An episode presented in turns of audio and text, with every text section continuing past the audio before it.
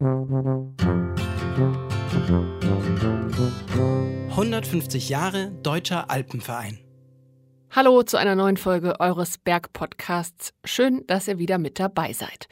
Ihr kennt das wahrscheinlich, wenn Schaufenster, Internetseiten oder Kataloge mit neuen Angeboten locken ein Zelt, das noch leichter ist, eine Jacke, deren Material noch besser vor Regen schützt oder Outdoor-Geschirr, das sich noch besser verpacken lässt. Immer wieder will uns auch die Outdoor-Industrie mit neuen Angeboten verführen. Zu widerstehen, wenn man eigentlich nichts Neues braucht, ist da nicht immer leicht, finde ich zumindest. Warum es sich aber trotzdem lohnt, genau darüber nachzudenken, was wir neu kaufen, das wollen wir in dieser Folge besprechen, denn es dreht sich dieses Mal alles ums Thema Ausrüstung. Und dabei geht es natürlich vor allem darum, ihr ahnt es vielleicht schon, die Umwelt zu schonen und Ressourcen zu sparen. Und deshalb steht auch diese Folge unter der großen Überschrift Haltung zeigen und unter dem Motto der aktuellen DAV-Kampagne Mach's einfach, nachhaltig handeln. Und was genau wir einfach machen, einfach mal ausprobieren können, das habe ich mir beim DAV in München, aber auch bei VD erklären lassen. Der Bergsportausrüster VD ist langjähriger Partner des Alpenvereins und zum Beispiel laut der unabhängigen Plattform Rank a Brand einer der Outdoor-Anbieter, die am transparentesten und nachhaltigsten produzieren. Grund genug für uns, euch mal zu zeigen, warum der Alpenverein so eng mit VD kooperiert. Und deshalb haben wir in der heutigen Folge bei VD mal ganz genau nachgefragt, wie nachhaltig ein Outdoor-Ausrüster überhaupt produzieren kann und welche Hürden es dabei gibt. Und ich kann es ja schon mal verraten, heute gibt es im Laufe des Podcasts auch was Cooles zu gewinnen. Mein Name ist Astrid Wulff und was ich bei VD erfahren und erlebt habe, das hört ihr jetzt.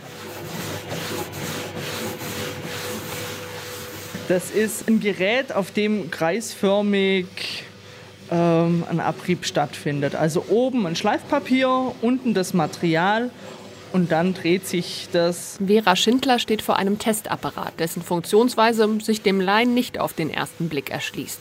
Das graue Spezialgerät ist etwa so groß wie eine Mikrowelle und besteht aus zwei Metallebenen.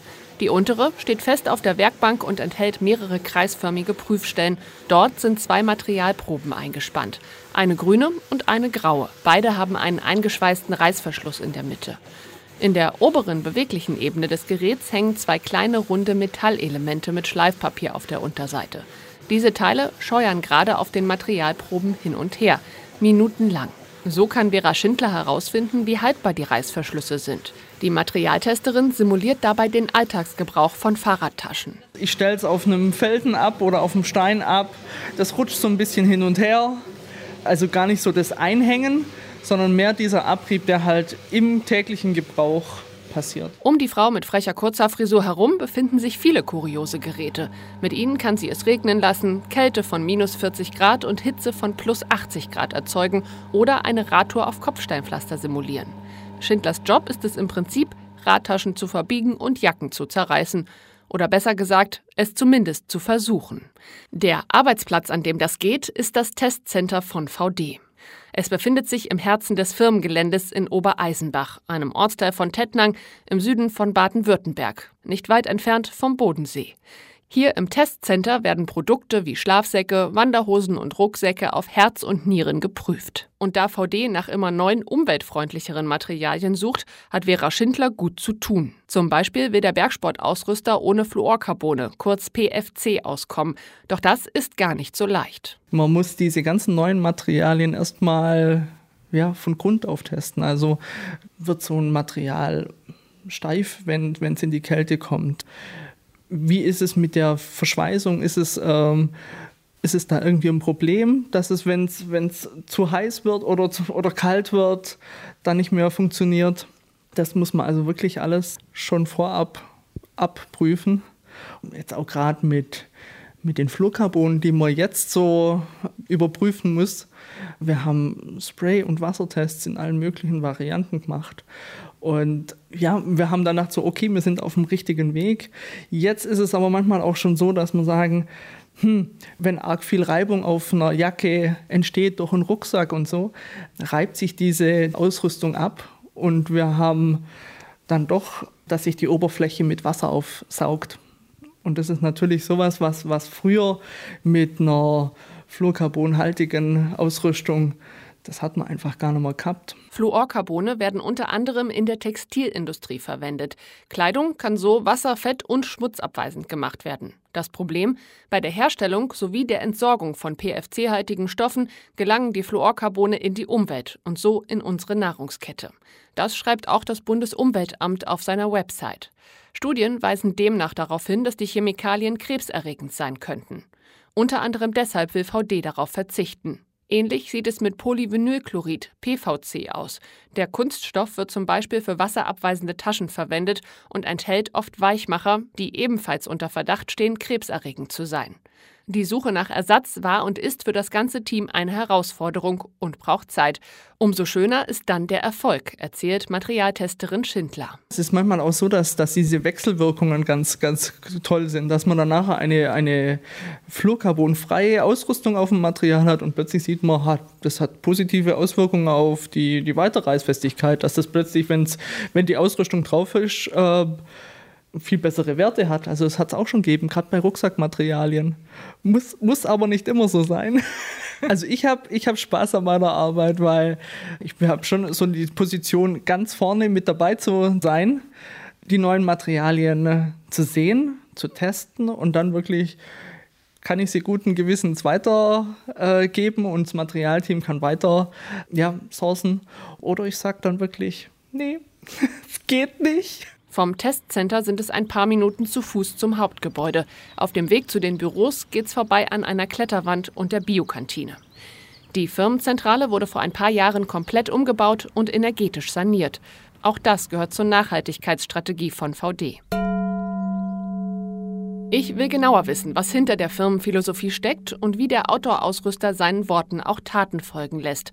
Deshalb durfte ich in Tettnang Hilke Patzwall mit Fragen löchern. Sie ist, wenn man so will, die Nachhaltigkeitsbeauftragte von VD und ich habe sie zunächst erstmal ganz allgemein gefragt, was das denn genau für VD bedeutet, nachhaltig produzieren. Was gehört alles dazu? Bei VD ist das Thema Nachhaltigkeit wirklich breit und tief im Unternehmen verankert. Das unterscheidet uns auch von den allermeisten ähm, Bekleidungsmarken. Tief und breit integriert heißt, dass wir äh, wirklich ähm, keinen einzigen Unternehmensbereich haben, in dem es nicht auch Nachhaltigkeitsziele gibt. Ganz kleine, aber auch ganz große ähm, Ziele und Maßnahmen, die am einzelnen Arbeitsplatz stattfinden, aber auch, äh, sag ich mal, ganz langfristige strategische Unternehmensziele, die wirklich hier gravierende Auswirkungen auch auf das geschäftliche, tagtägliche Arbeiten haben. Tief integriert heißt, dass wir wirklich äh, es ganz genau wissen wollen, dass wir auch sehr, sehr viele Daten erheben, also messen, unsere Auswirkungen auf die Umwelt und auf ne, Menschenrechte versuchen zu messen. Das ist gar nicht so einfach.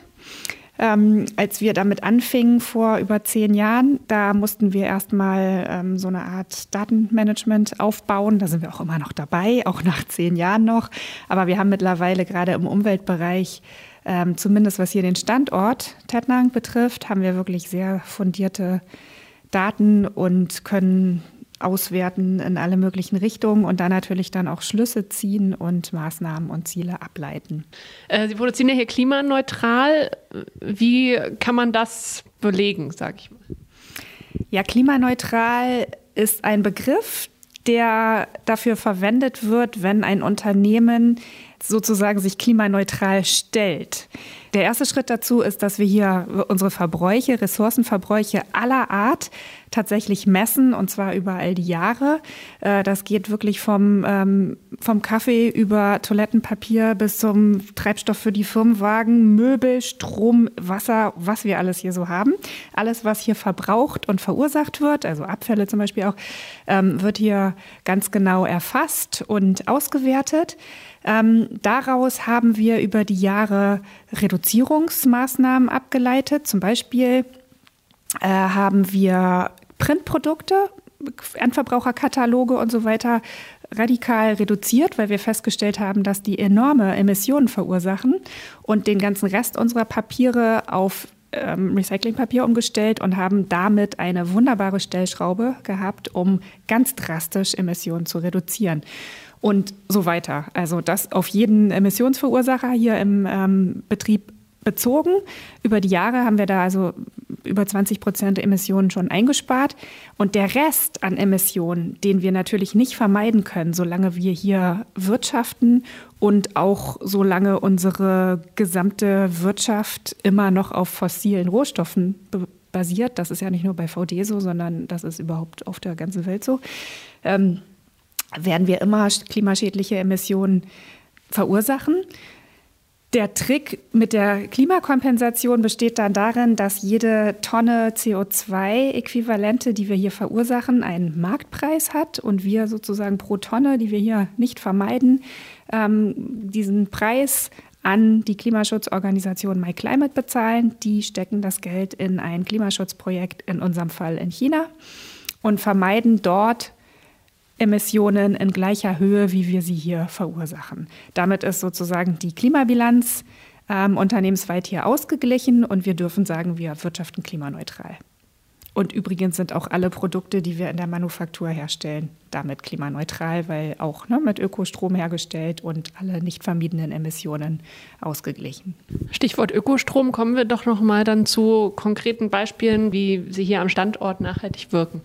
Also hier am Standort gibt es wirklich sehr viele Beispiele. Wir verwenden seit 2009 hier in Tettnang ausschließlich Ökostrom. Das ist einfach. Das ist sozusagen nur ein Mausklick beim Beauftragen seines Stromversorgers. Das kann jeder auch ohne Probleme zu Hause oder in seiner eigenen Firma nachmachen. Es ist noch nicht mal mehr so, dass man da viel mehr Geld investieren muss. Mittlerweile sind die erneuerbaren Energien äh, sowas von marktfähig geworden. Das kann man sich auch als Unternehmen leisten, was, ähm, ich sag mal, über eine halbe Million Kilowattstunden Strom je, jedes Jahr verbraucht.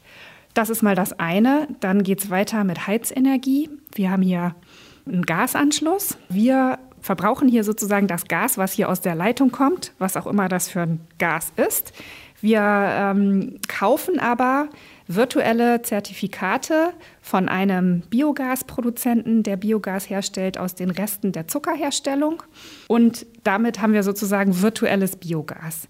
Das ist tatsächlich ein bisschen teurer, als wenn wir hier äh, ne, Erdgas aus der russischen Pipeline verwenden würden. Aber wir wollen natürlich unseren Beitrag zur Energiewende leisten und deshalb ist das ganz wichtig. Der dritte große Baustein bei der Energiewende ist tatsächlich das Thema Verkehr, Treibstoffe. Da sind wir weit davon entfernt auf erneuerbare Energien umzusteigen. Auch bei aller E-Mobilität und was da alles immer so gehypt wird gerade, äh, macht natürlich Sinn, aber nur, wenn der Strom dafür nicht aus Kohlestrom oder Atomstrom kommt. Kohle wegen der Emissionen und anderen Giftstoffe, die ja freigesetzt werden, und äh, Atom wegen der bekannten Sicherheitsrisiken. Das ist leider auch in Baden-Württemberg überhaupt noch nicht der Fall. Wir haben hier noch einen derart hohen Atom- und Kohlestromanteil im normalen Strommix, sodass ich, wenn ich mein Elektrofahrzeug in eine normale Steckdose stecke, ganz sicher nicht umweltfreundlicher bin als mit einem modernen Diesel. Wenn ich jetzt hier VD Solarstrom tanke, dann sieht es natürlich anders aus und das ist tatsächlich erneuerbar und so kann ich auch meinen Beitrag zur Verkehrswende leisten. Das heißt, es gibt eine Solaranlage und damit werden die Elektroautos, die Sie benutzen, getankt. Genau. Wir haben verschiedene Photovoltaikanlagen in verschiedenen Ausbaustufen hier installiert. Äh, über die Jahre, das ist ja auch immer ein recht großer Invest, den man da auch erstmal als Betrieb äh, leisten muss. Deshalb haben wir eben über, über mehrere Jahre sozusagen immer mal wieder ein Dach mit Photovoltaik bestückt. Mm, die älteren Anlagen, der, da wird die Energie äh, zu 100 Prozent ins deutsche Stromnetz eingespart, gemäß Energie Einspeisegesetz, ganz normal. Die neue Anlage, da haben wir seit 2014 tatsächlich einen Eigenverbrauch, also physisch. Hier wird der Verbrauch fließt direkt vom Dach in meinen Laptop oder in die Produktionsmaschine oder wo auch immerhin hier Strom verbraucht wird, Server und so weiter und so fort. Küche, große Stromabnehmer hier. Wir haben auf der großen Lagerhalle 450 kW Peak und rechnerisch decken wir tatsächlich fast 100 Prozent unseres Strombedarfs damit ab. Hängt natürlich immer davon ab, wann gerade die Sonne scheint. Ne, was äh, wir produzieren an Strom, was wir nicht selber verbrauchen, wird eingespeist. Wenn es mal nicht reicht an einem Regentag und wir hier unter Volllast laufen, dann müssen wir Strom aus dem Netz dazu kaufen, natürlich Ökostrom. Wir hatten ja noch so ein paar Stichworte auf dem Zettel, Dachbegrünung und Regenwassernutzung zum Beispiel. Ähm, vielleicht können Sie noch mal was zu dem Energiesparkonzept der Anlage sagen. Zum Thema Energiewende haben wir ja schon gesprochen. Da ist natürlich der erste Schritt immer, dass man tatsächlich erneuerbare Energie auch nutzt, auch die, die man nicht selber produziert. Und dann haben wir natürlich auch noch große Stellschrauben, also auch nicht nur wir bei VD, sondern die hat tatsächlich jeder zu Hause, bei sich im Haushalt, aber auch natürlich im Unternehmen. Da sind so Themen wie Dämmung, ne, dass einfach ähm, Wärmeenergie nicht verloren geht, möglichst. Und ähm, was das Thema Dämmung betrifft, da haben wir hier einen sehr, sehr hohen Gebäudestandard. Wir haben ja über die letzten Jahre hier enorm umgebaut im Bestand sozusagen, im Gebäudebestand. Das heißt, wir brauchen wirklich, obwohl wir äh, deutlich mehr Fläche haben, brauchen wir nicht mehr Heizenergie. Und ähm, das natürlich dann auch noch mit erneuerbarem Biogas, da, äh, das ist eine runde Sache. Dann haben wir so Sachen wie Dachbegrünung auf der Manufaktur. Fast alle anderen Dächer sind mit Photovoltaik gepflastert. Da ähm, sollte die Manufaktur nicht auch noch eine Photovoltaikanlage bekommen, zumal das unterhalb von der Siedlung angesiedelt ist und die Bewohner hier im Dorf, wir wollten denen einfach nicht zumuten, nochmal auf so ein technisches, glitzerndes PV-Dach zu gucken, sondern haben uns dann entschieden für eine Dachbegrünung, die auch eine enorme Dämmwirkung hat. Also im Sommer gegen Wärme, im Winter gegen Kälte und natürlich uns auch bei der ganzen Regenwasserableitung hilft. Also viel vom Wasser wird schon direkt auf dem Dach in den Pflanzen im Boden gespeichert und der Rest fließt ab, aber viel, viel langsamer, als wenn man das jetzt auf so einem normalen Dach hätte. Und dann ist das Oberflächenwasser weg und fehlt hier sozusagen direkt im Umland dann im Grundwasser. Wasser verbrauchen wir hier natürlich auch. Nicht viel, weil wir kein Prozesswasser in der Produktion haben, sondern tatsächlich nur Sanitärwasser und Laborwasser für Waschtests und so weiter. Trotzdem haben wir einen 20.000 Liter Regenwassertank und sammeln darin das Regenwasser, was vom Dach kommt, und nutzen das Regenwasser für die Toilettenspülung und für den, das Brauchwasser hier im Haus. Kann man dadurch, dass man so viel Energie spart, dann auch wieder kompensieren, dass man woanders mehr ausgeben muss, um zum Beispiel teurere Materialien zu benutzen? Das ist ja das Schöne an vielen Umweltschutzthemen. Wenn man erstmal den, den ersten Invest gewuppt hat, dann spart man in der Regel tatsächlich auch Kosten. Also wenn man zum Beispiel Treibstoff einspart oder eben Strom einspart oder so, dann ähm, hat man einfach Mittel für andere Sachen zur Verfügung. Also äh, man muss nicht auch von Herzen, sage ich mal, grün sein, ja, aber als Betriebswirt ist das durchaus auch ein schlagendes Argument. Beim Thema Nachhaltigkeit spielen ja auch die Menschen eine Rolle, sowohl hier am Standort als auch in, an den anderen Standorten, in Asien zum Beispiel. Ähm, ja, wie kann man da nachhaltig auch für die Mitarbeiter wirken? Ja, also wir haben ja keine eigenen Produktionsbetriebe, außer den hier auf dem Hof, die Manufaktur. Alle anderen Produktionen, wo VD-Produkte hergestellt werden, sind ganz unabhängige, selbstständige Unternehmen, die sich von uns auch nicht besonders gern bevormunden lassen. Da ist so ein Unternehmer in China oder Vietnam genauso empfindlich wie äh, hier und deshalb können wir da auch gar nichts bestimmen. Das ähm, ist wichtig zum Verständnis, weil es immer gerne so heißt, ja, mach doch das einfach mal da, ne? oder äh, zahlt doch da einfach mal höhere Löhne oder mach doch mal dies oder mach doch mal das.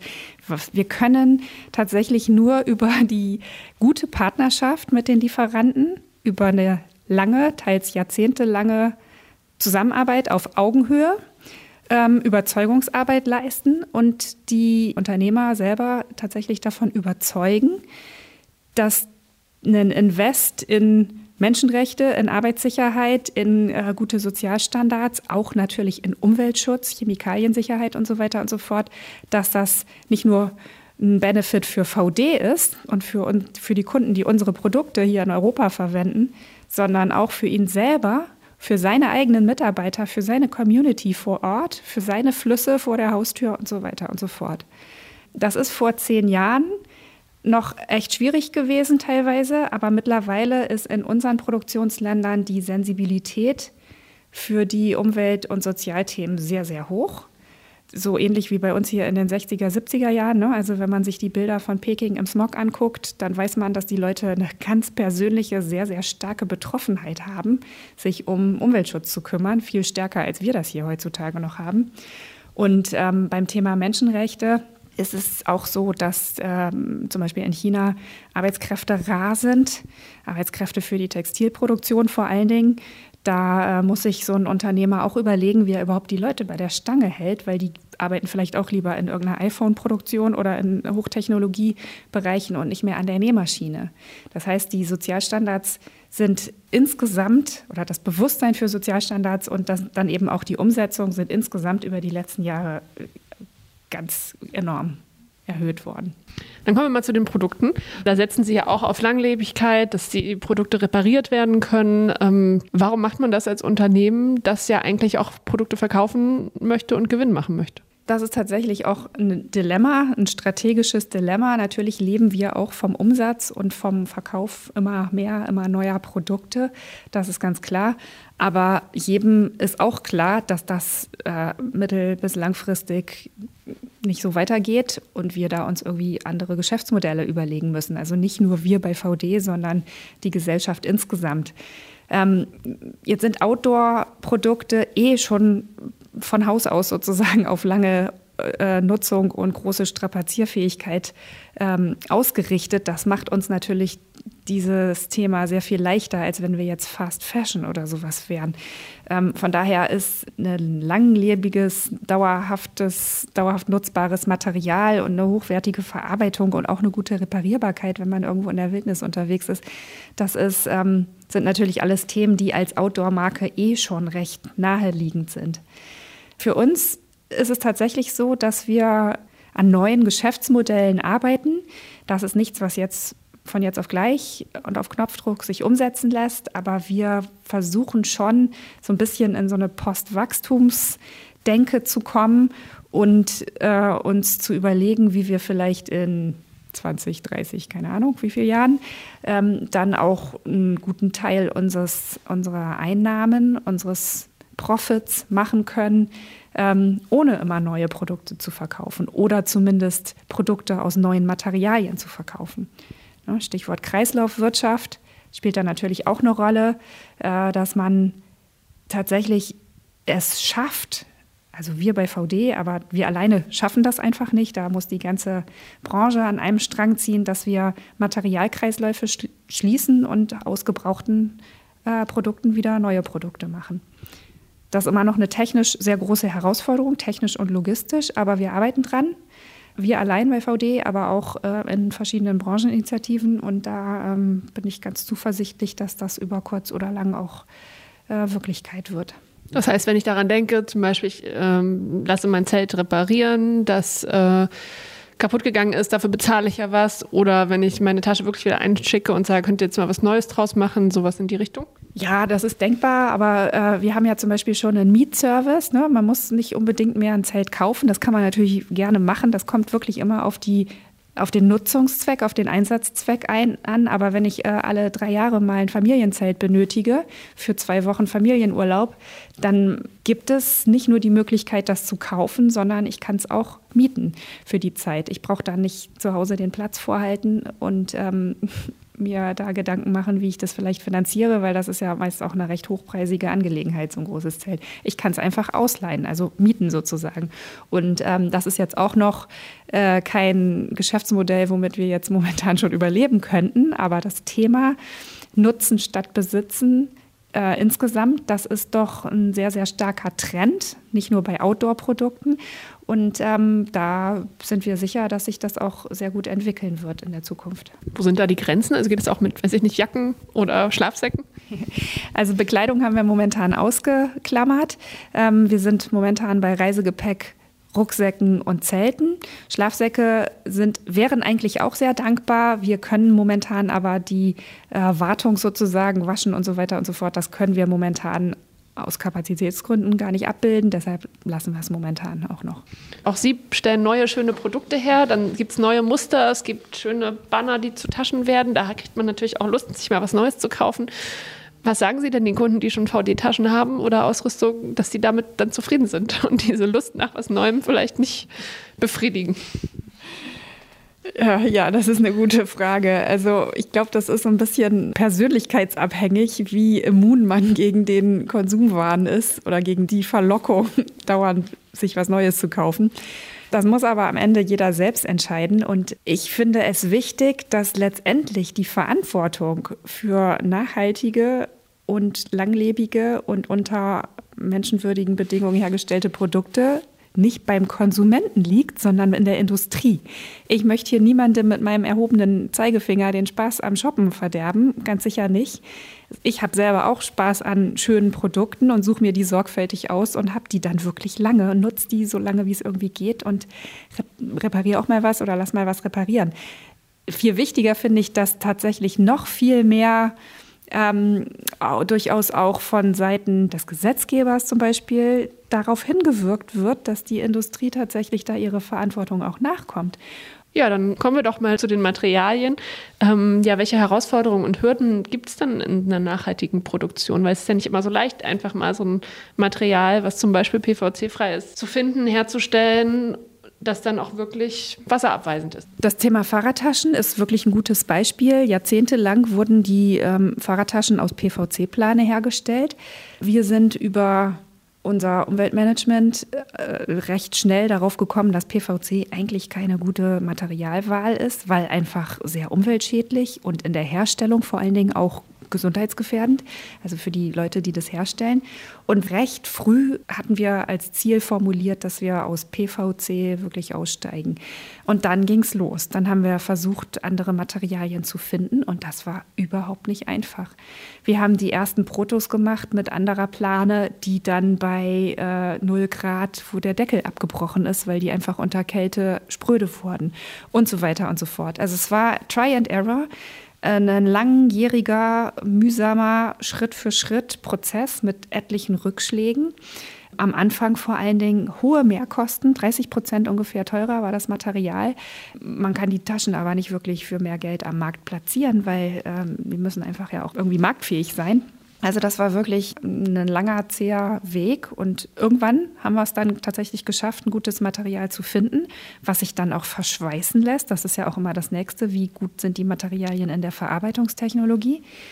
Und äh, nach ich weiß nicht, wie vielen hunderten Prototypen und ähm, Experimenten und Tests und Labortests und Tragetests und äh, Mitarbeiter damit auf Fahrradtour geschickt und so weiter und so fort, glauben wir, dass wir es jetzt tatsächlich geschafft haben. Also wir haben seit 2017 überhaupt keine, kein einziges Stück PVC mehr hier in der, in der Produktion. Was haben Sie denn für ein Gefühl? So mit den, es gibt ja da so Branchenverbände, auch Nachhaltigkeitszertifikate, dass andere Unternehmen sich da auch in die Richtung bewegen oder ist es noch ein sehr weiter Weg? Also jetzt rein mal auf die europäische Outdoor-Branche bezogen, hat sich in den letzten zehn Jahren enorm was bewegt. Nicht zuletzt auch dank VD. Wir haben uns da recht plakativ auch in der Kommunikation weit aus dem Fenster gelehnt vor zehn Jahren und ähm, uns nicht nur Freunde gemacht damit in der Branche, aber wir waren überzeugt davon, dass wir nicht nur Gutes tun müssen, sondern auch darüber reden müssen, wie es immer so schön heißt. Und ähm, haben damit natürlich auch, das war gar nicht so richtig unsere Absicht, aber das wurde so aufgefasst und hat auch tatsächlich dann so funktioniert, einen gewissen Druck auf den Wettbewerb ausgeübt, dass die da nachziehen. Und dann kam noch äh, Greenpeace Detox-Kampagne, Kampagne für saubere Kleidung, vier Pfoten mit Anti, äh, ne, äh, mit Daunen-Kampagne und so weiter und so fort. Und diese ganzen ähm, zivilgesellschaftlichen Organisationen haben ja am Ende alle irgendwo recht. Die, das Anliegen, was sie vertreten, das ist total berechtigt. Über die Mittel kann man streiten. Aber ähm, letztendlich ist es denen gelungen, so viel Öffentlichkeit zu mobilisieren für die Themen und die Outdoor-Branche so unter Druck zu setzen, dass sich die aller, allermeisten Marken tatsächlich da jetzt richtig bewegt haben.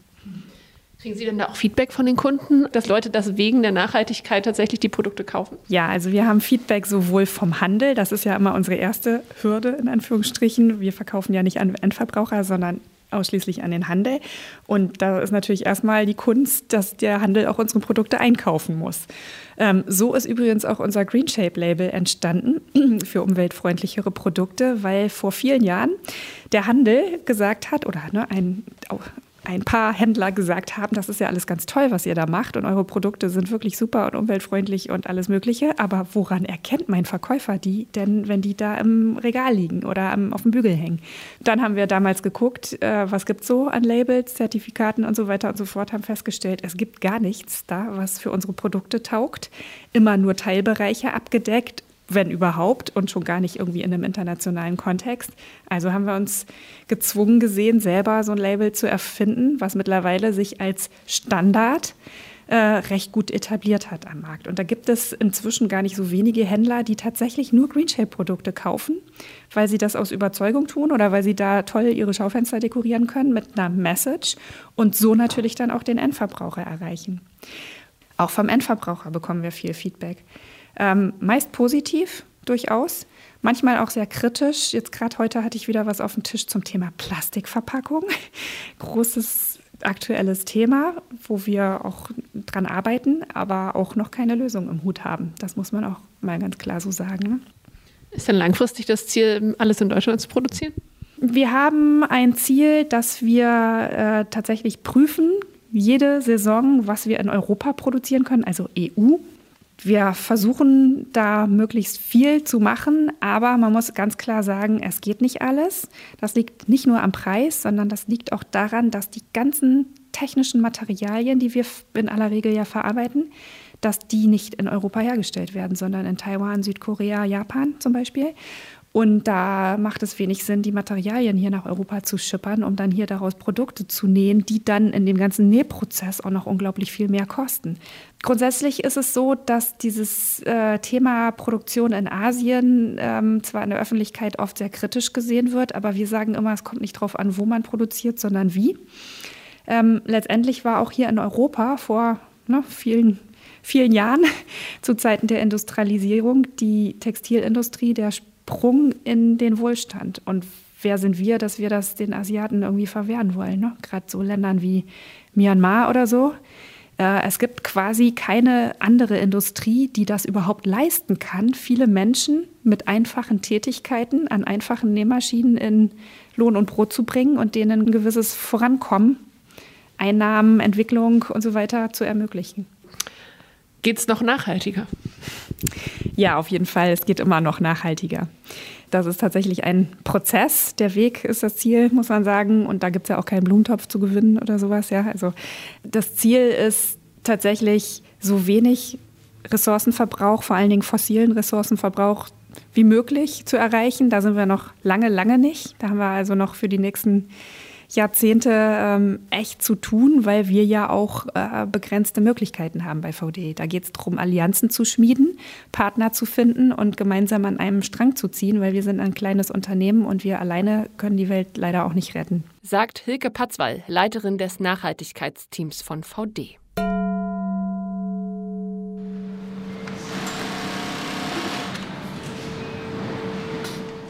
Umgesetzt werden die Unternehmensziele also unter anderem in der hauseigenen Manufaktur. Hier entstehen, wie der Name schon sagt, die Made in Germany Produkte. Auf der einen Seite der weitläufigen Halle stapeln sich die Pappkartons. Ein paar Metallregale voller Kisten erinnern ein bisschen an einen Einkauf bei Ikea. Im Rest der Halle sind zahlreiche Arbeitstische zu sehen. Dahinter sitzen oder stehen die Mitarbeiterinnen und Mitarbeiter von VD. Einige schneiden Planmaterial, das zu einer Tasche werden soll. In einer Hightech-Maschine werden die Einzelteile dann zusammengeschweißt. Im Anschluss sind wieder Menschen am Werk. An Nähmaschinen werden die Ränder, Schnallen und Co. angenäht. In dieser Werkstatt entstehen unter anderem die Fahrradtaschen von VD. Überall in der Halle stapeln sich Produkte, die fertiggestellt werden wollen. Rote, grüne, blaue und graue. Für die Taschen ist unter anderem Produktmanager Raphael Erath verantwortlich. Made in Germany ist jetzt wirklich als Gütesiegel auch sehr stark äh, gewachsen, spricht natürlich, sag ich mal, sehr stark für die Qualität. Das heißt, wir achten halt darauf, dass die Produkte, die wir hier produzieren, wirklich äh, alle Tests durchlaufen und, und sehr, sehr langlebig sind. Also das ist quasi das eine erhöhte Gut.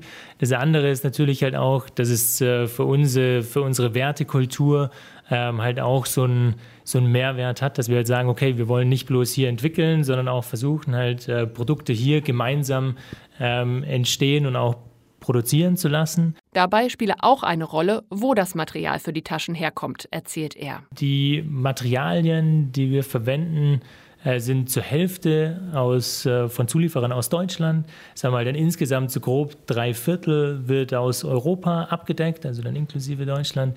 Und das restliche Viertel ähm, wird noch aus Asien zugekauft, wobei wir auch hier, sag ich mal, ähm, von Jahr zu Jahr weiter versuchen, natürlich die Kette, die CO2-Lieferkette ähm, kürzer zu halten und dadurch halt noch nachhaltiger zu werden, ist aber einfach auch noch nicht, äh, noch nicht ganz möglich, äh, weil das dann auch dann am Ende also wirklich einfach eine Frage ist, wie viel Materialien oder wie viele Sachen können auch in Deutschland wirklich äh, hergestellt werden oder werden hier überhaupt produziert. Ziel sei immer, den Produkten ein langes Leben zu geben, erklärt er in der Manufaktur. Aber ist das nicht ein Widerspruch? Langlebige Produkte herzustellen und gleichzeitig immer neue, innovativere Taschen auf den Markt zu bringen? Aktuell geht es sehr gut zusammen, dadurch, dass der Fahrradmarkt ein sehr stark wachsender Markt ist. Das heißt, es kommen ja eigentlich neue Zielgruppen hinzu. Ähm, heißt jetzt durch die E-Bikes vor allem wird der, wird der Fahrradmarkt oder die Zielgruppe an, an Radtaschenkäufern deutlich größer und so ähm, leben wir gerade in so einem Boom auch, wo wir jetzt äh, sagen können, okay, wir verkaufen mehr Taschen und müssen aber nicht quasi, verkaufen nicht demselben Kunden jedes Jahr eine neue Tasche, sondern kriegen eigentlich viele Neukunden hinzu, die jetzt auf den äh, Radbereich äh, aufsteigen. Und klar, schön ist es trotzdem, wenn man dann mal ähm, am Bodensee entlang fährt und, und, Leute sieht mit Taschen, die noch mit dem alten VD-Logo zum Beispiel unterwegs ist, da weiß man auf jeden Fall, okay, die sind schon eigentlich über zehn Jahre mit der Tasche unterwegs. Ähm, und das erfreut einen, glaube ich, genauso, wie wenn man jetzt jemanden sieht, vielleicht einen Neukunden, der mit der neuen Tasche unterwegs ist. Wie wir unsere Outdoor-Produkte möglichst lange Zeit nutzen können, damit beschäftigt sich zum 150. Geburtstag auch der Deutsche Alpenverein. Ich habe mich deshalb in München mit Julia Mrazek, Sandra Bauer und Katja Vogel vom DAV zusammengesetzt. Julia ist für die DAV-Kampagne Mach's einfach, nachhaltig handeln verantwortlich. Und ein Thema, das sie dabei unter anderem bearbeitet, ist die Ausrüstung. Wir geben dann Reparaturtipps, zum Beispiel, wie ich denn auch ja, meine kaputte Jacke flicken kann, beziehungsweise wie ich es richtig pflege, damit ich es halt ja, einfach lange nutzen kann. Also so auch, wie wasche ich eine Jacke richtig, was muss ich bei der Imprägnierung beachten und so weiter. Also das sind einfach so praktische Tipps, die wir unseren Mitgliedern oder überhaupt den Bergsportlern geben wollen, wie man einfach was beitragen kann. Und da fällt ihr direkt so einiges ein. Man sollte vielleicht einfach darauf achten, wie viel Ausrüstung man eigentlich hat und braucht. Also so diese Überlegung, muss es denn immer das neueste Teil sein? Nur weil jetzt neue Kollektion rausgekommen ist, neue Farbe, braucht es das? Oder wie sieht es denn eigentlich mit meinen alten Sachen aus? Meistens so eine Outdoorjacke, Wintersportjacke, die hält ja auch lange. Die hat nicht mehr die neueste, modernste Farbe, aber funktioniert ja noch genauso gut. Und das ist, glaube ich, so ein Aspekt, der ganz wichtig ist, wirklich sich zu überlegen, brauche ich das wirklich und muss ich mir das wirklich neu kaufen?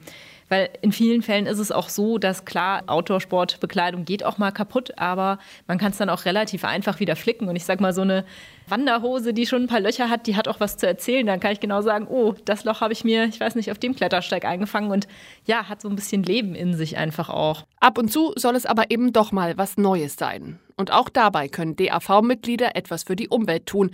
Denn wer dann zum Beispiel bei Globetrotter einkauft, investiert auch in Klimaprojekte des DAV erklärt mir Katja aus dem Marketing. Sie ist unter anderem für die Partnerschaft des Alpenvereins mit Globetrotter zuständig. Wenn DAV-Mitglieder beim Bezahlen die spezielle Clubkarte vorlegen, profitieren nicht nur sie von einem Rabatt. Aus all diesen Umsätzen, die über dieses Kartenprogramm ähm, entstehen, gehen nachher wieder 1,5 Prozent in das DRV-Klimaschutzprogramm. Also sprich, es kommt dem DRV wieder zugute, um halt verschiedene Projekte in dem Bereich auch umzusetzen. Und es waren inzwischen schon gut einige hunderttausend Euro, die der DRV da erhalten hat und in zum Beispiel energetische Sanierungsmaßnahmen von Hütten investieren konnte. Die Partnerwahl macht sich der DAV allerdings nicht leicht. Es ist so, dass wir beim DAV schon ähm, großen Wert darauf legen, dass wir mit den passenden Partnern zusammenarbeiten. Wir sind ja eben nicht nur ein Bergsport, sondern eben auch ein Naturschutzverband. Deshalb haben wir da natürlich schon auch eine gewisse Verantwortung und schauen einfach genau drauf, wer unsere Partner sind, ähm, wie sie arbeiten, wie sie produzieren, wo sie produzieren und inwiefern das Thema Nachhaltigkeit im Unternehmen auch verankert ist und dort auch gelebt wird.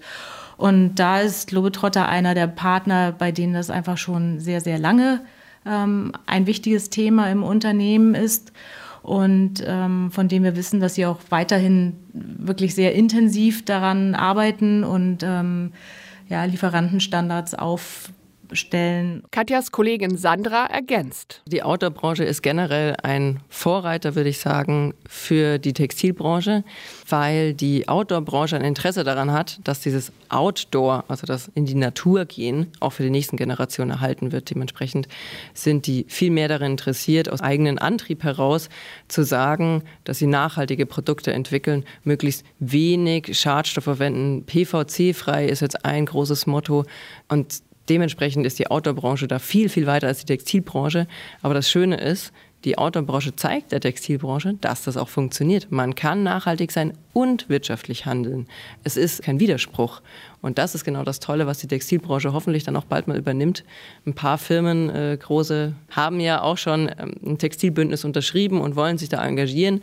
Aber nur das zu sagen, bedeutet nicht, dass sie es tun. Und die Autobranche tut es wirklich. Sandra verantwortet die DAV-Partnerschaft mit VD und ist überzeugt vom Konzept aus Tettnang. Das Schöne an VD ist, sie versuchen immer so nachhaltig wie möglich zu sein. Und wenn was noch nicht gibt, was nachhaltig ist, dann forschen sie halt dran dann sagen sie zu Instituten, zu Einrichtungen, wir möchten hier was ähm, erreichen, wir möchten eine Vision umsetzen und dann sagen erstmal alle, ja, das geht nicht, aber am Ende geht es doch. Es braucht halt ein paar Jahre. Durch die Partnerschaft ergeben sich auch immer wieder neue Ideen, die DAV und VD gemeinsam in die Realität umsetzen, wie einen Turnbeutel aus Bannern, die nach Wettkämpfen nicht mehr gebraucht wurden. Zum Beispiel haben wir jetzt die Boulder Weltcup Absackerl, nennen wir das, weil das sind abgecycelte Sackerl die haben ihren Ursprung darin, dass sie Bannermaterial beim Boulder Weltcup letztes Jahr waren. Und jetzt haben wir überlegt, was machen wir mit denen, haben die also wieder aufgerollt und dann Arm geklemmt und wieder mitgenommen und haben VD gefragt, was können wir machen? Und hatten die ganz viele Ideen, haben gesagt, schickt uns Material, wir testen rum, wir probieren was, wir schicken euch was. Und daraus ist dieses Absackerl entstanden. Das ist ein Turnbeutel quasi aus Mesh-Material, aus diesem Bannermaterial.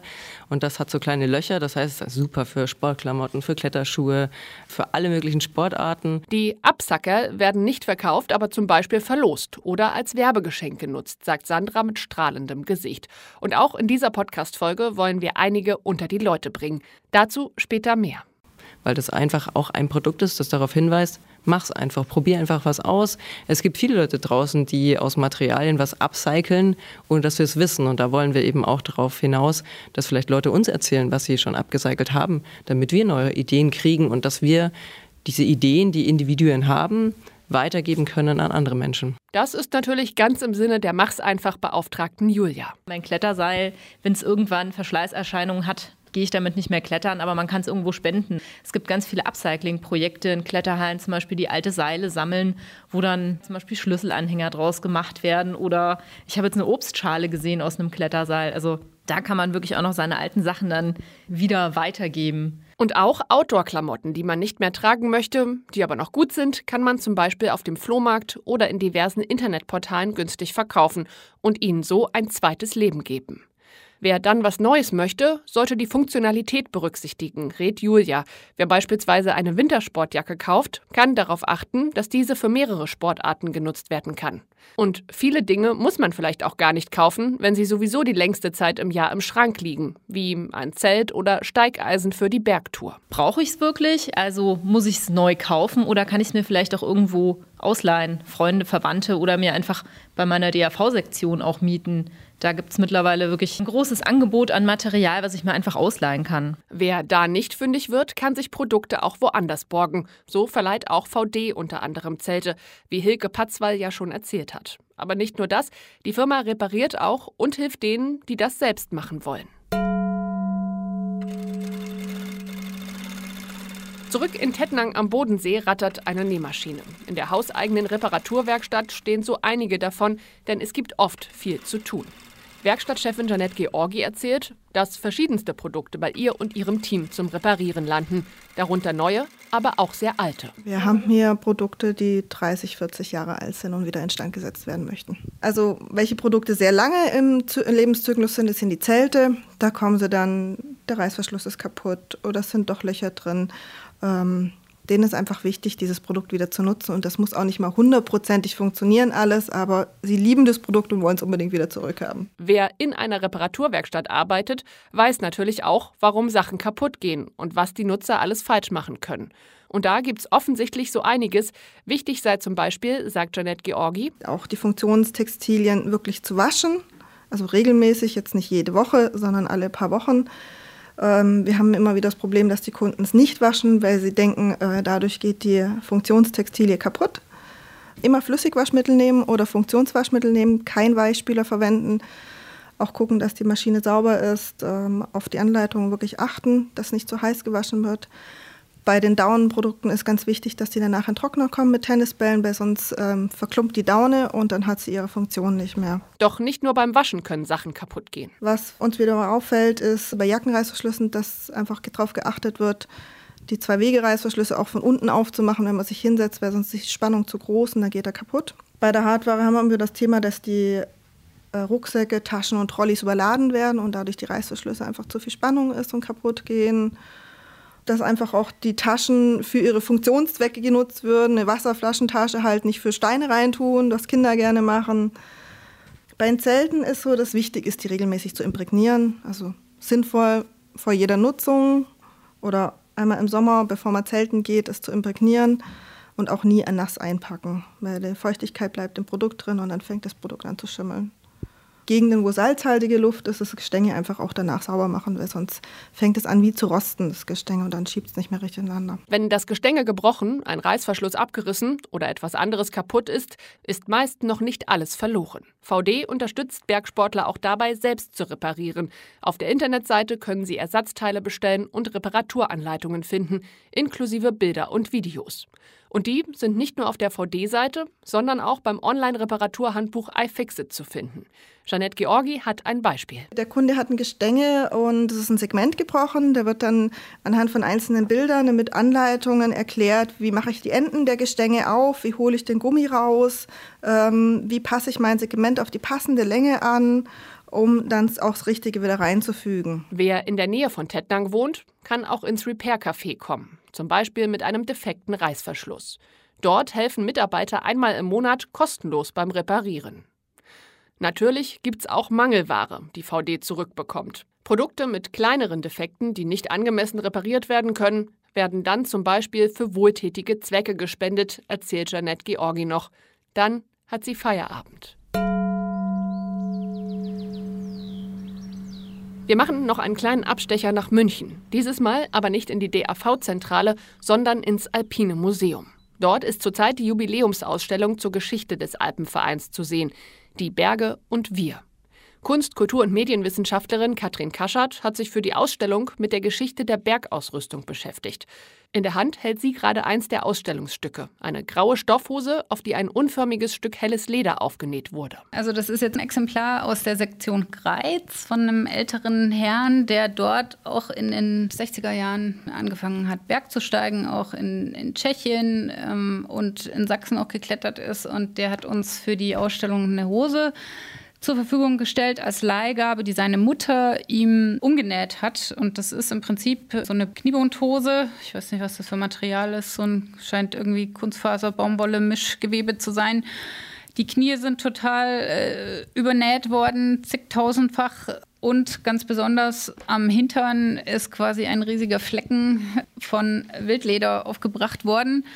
Und der sieht nicht besonders schön aus, sondern hat eher funktionale Gründe, wie er genäht ist. Er geht nämlich auf der einen Seite unterm Bein durch, am Hintern lang und deckt genau den Fleck ab, der halt benötigt wurde, um sich im, im Dülfersitz abseilen zu können, ohne die Hose durchzuscheuern.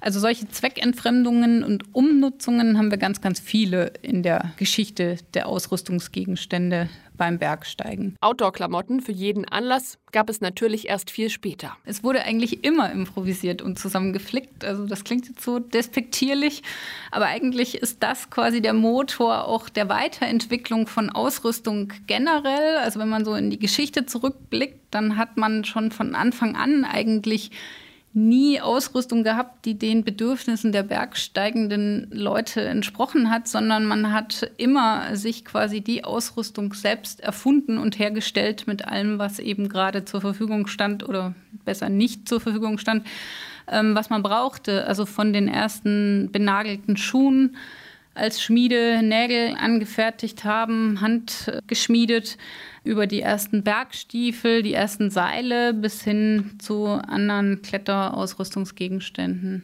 Auch bei Kleidung hat man anfangs Alltagskleidung verwendet, die eben bestimmte ähm, ein bisschen robustere Stoffe vielleicht, die stärker wärmten oder auch am Fels funktionierten und nicht gleich kaputt rissen. Und erst äh, Schritt für Schritt hat sich dann äh, sozusagen auch neues Material, neue Materialien auch durchgesetzt am Berg, eben die stärker Wärme isolierten oder die reißfester waren oder die atmungsaktiv wurden, also so bis in die 80er Jahre hinein. Kuratorin Kaschert hat bei ihren Recherchen festgestellt, dass die gesamte Geschichte der Ausrüstungstechnik hindurch neue Produkte von Leuten entwickelt wurden, die selbst am Berg unterwegs waren. So haben sie die Bedürfnisse ihrer Zeit erkannt und auch versucht, die Mängel ihrer Zeit zu beheben. Gerade in den 20er und 30er Jahren des 20. Jahrhunderts habe es viele Unfälle und auch Todesfälle gegeben, weil die Ausrüstung nicht sicher war. Erst sukzessive hätten sich die Bergsportler damit beschäftigt, erzählt Katrin Kaschert. Man kann grundsätzlich sagen, dass man in der Ausrüstung so einen Trend hat vom handgefertigten zum industriell gefertigten und vom, von der Naturfaser hin zur Kunstfaser, wobei man in manchen Bereichen vielleicht heute auch wieder den Weg zurückfindet zur Naturfaser. Sie erklärt das am Beispiel von Klettergriffen. Gerade bei Klettergriffen, also bei künstlichen Kletteranlagen, die man sich für Trainingszwecke selbst gebaut hat, nämlich, also Campusboard kennt jeder, glaube ich, von Güllich in den 80ern gebaut, um eine Route begehen zu können hat man sich ähm, selbst äh, Holzleisten auf eine, eine, Holzplatte geschraubt und dann auch selber Griffe geshaped, also äh, geschnitzt oder selber gebastelt.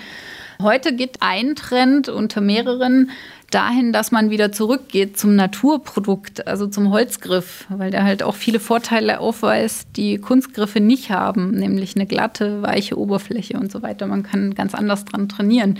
Also das war auch für uns so eine Beobachtung wo man sagen kann, dass bestimmte Materialien wieder zurückfinden. Auch dass, dass Kunststoffe zum Beispiel nicht immer das Nonplusultra sind und Plastik, sondern man halt wieder mehr zu Naturstoffen zurückkehrt. Aber die Griffe sind dann halt nicht handgeschnitzt, sondern die sind dann halt 3D gefräst, ja, von Maschinen am Computer designt. Das wäre so der Unterschied zum handgeschnitzten früher, zur einfachen Holzleiste. Mhm. Oder dass die Naturmaterialien bei Schuhen oder bei Kleidung haben dann halt auch ganz spezielle Eigenschaften, die natürlich auch wieder sehr high-tech sind in Kombination mit Naturmaterial. Das ist die Einschätzung von Kunst-, Kultur- und Medienwissenschaftlerin Katrin Kaschert, die die aktuelle DAV-Ausstellung Die Berge und Wir mitkonzipiert hat. In diesem Sinne liebt es auch VD zu experimentieren. Unter anderem versucht das Unternehmen, ganz neue Materialien zu kreieren, zum Beispiel Filz aus Milch und Wolle. Genauso gern experimentieren sie aber auch mit alten Materialien, und zwar indem sie Reste und Ausschuss nehmen und damit neue Produkte kreieren. In der Produktionshalle, in der Raphael Erath uns die Made in Germany Produkte erklärt hat, gibt es dafür eine kleine Extra-Arbeitsecke, die Upcycling-Werkstatt. An einer mit hellem Holz vertäfelten Wand hängen an kleinen Metallhaken verschiedene relativ einfach gehaltene Taschen. In verschiedenen Farben und ohne viel Schnickschnack. Eine Frau sitzt davor an einer Nähmaschine und bearbeitet alte Werbebanner. Hier entstehen unter anderem die Absacker für den Alpenverein, von denen Sandra Bauer schon erzählt hatte. Neben der Frau an der Nähmaschine steht Produktmanagerin Hanna Paffen mit dem kleinen DAV-Rucksack in der Hand. Vom DAV haben wir auch Bannermaterial ähm, zugeschickt bekommen und dann haben wir uns das auch angeschaut und haben gesagt, hm, was können wir denn daraus machen? Da haben wir uns dann für einen kleinen Rucksack entschieden. Äh, vorne haben wir dann noch einen kleinen Haken angebracht, damit man den Rucksack auch verschließen kann. Und die Rucksackträger sozusagen sind Bänder aus alten Seilresten, die wir von Edelried bekommen haben. Die haben wir dann entkernt und sind da eben auch dann komfortabel zu tragen.